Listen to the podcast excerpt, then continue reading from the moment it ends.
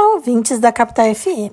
Hoje trataremos de um assunto que gera bastante dúvidas tanto aos trabalhadores quanto aos empregadores, que é o atestado médico, especialmente em que situação que eles podem ser apresentados e quais são os requisitos para sua validação e os direitos que ele garante. Quando o atestado médico declara incapacidade do trabalhador para a execução de suas tarefas rotineiras por motivo de doença, as faltas devem ser integralmente abonadas, ou seja, o trabalhador não pode perder o salário ou qualquer direito referente aos dias de afastamento. Porém, se o atestado corresponder a procedimentos estéticos, por exemplo, a empresa não possui o dever legal de abonar as faltas, caso em que o empregado pode negociar diretamente com o empregador, solicitando, por exemplo, antecipação de suas férias ou a compensação da jornada não trabalhada durante aqueles dias que ele teve que se afastar. Em caso de afastamento por motivo de saúde, é permitido ao colaborador afastar e receber seus salários normalmente da empresa por até 15 dias. Havendo a necessidade de ausência por prazo maior, o empregado será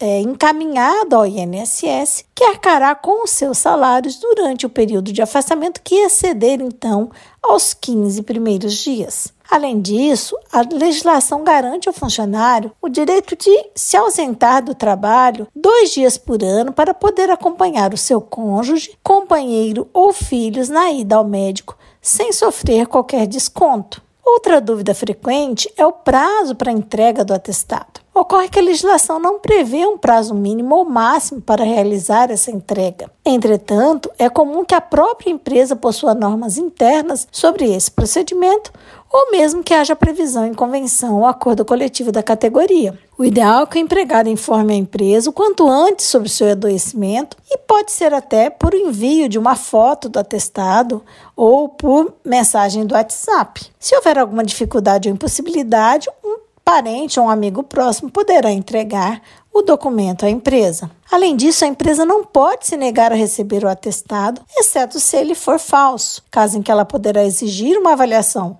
do caso pelo médico da empresa. Por outro lado, essa situação, ou seja, a falsidade do atestado, que seria uma falsidade documental, pode resultar até mesmo numa dispensa por justa causa para o empregado por ato de improbidade, ou seja, ato de desonestidade.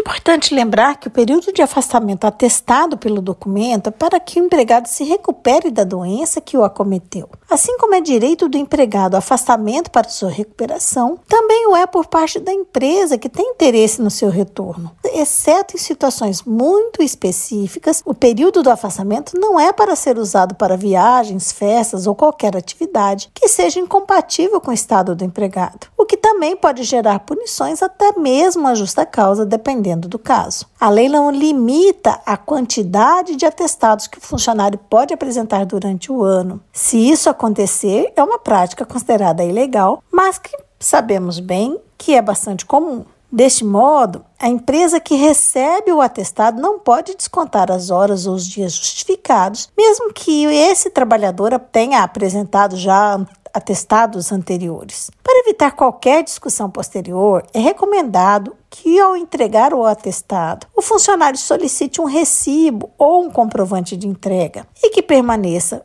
em posse de uma cópia do atestado. Outra dúvida muito comum diz respeito ao CID, que é a Classificação Internacional de Doença. No entanto, o atestado médico só pode trazer o diagnóstico ou o número do CID que vai também indicar a doença, quando isso for expressamente autorizado pelo paciente. Já que o contrário disso faz com que haja violação do sigilo médico e também divulgação de dados sensíveis do trabalhador, o que é proibido por lei. Caso esse direito do trabalhador não seja respeitado, ou seja, se a empresa exigir para dar validade ao atestado o CID ou o diagnóstico, é possível o trabalhador procurar o seu sindicato ou o Ministério do Trabalho, em último caso, inclusive a Justiça do Trabalho. Por hoje é só. Uma boa semana para todo mundo. Esse podcast foi elaborado por Carla Leal e Marina Rinobo, membros do grupo de pesquisa sobre o meio ambiente do trabalho da UFMT, o GPMAT.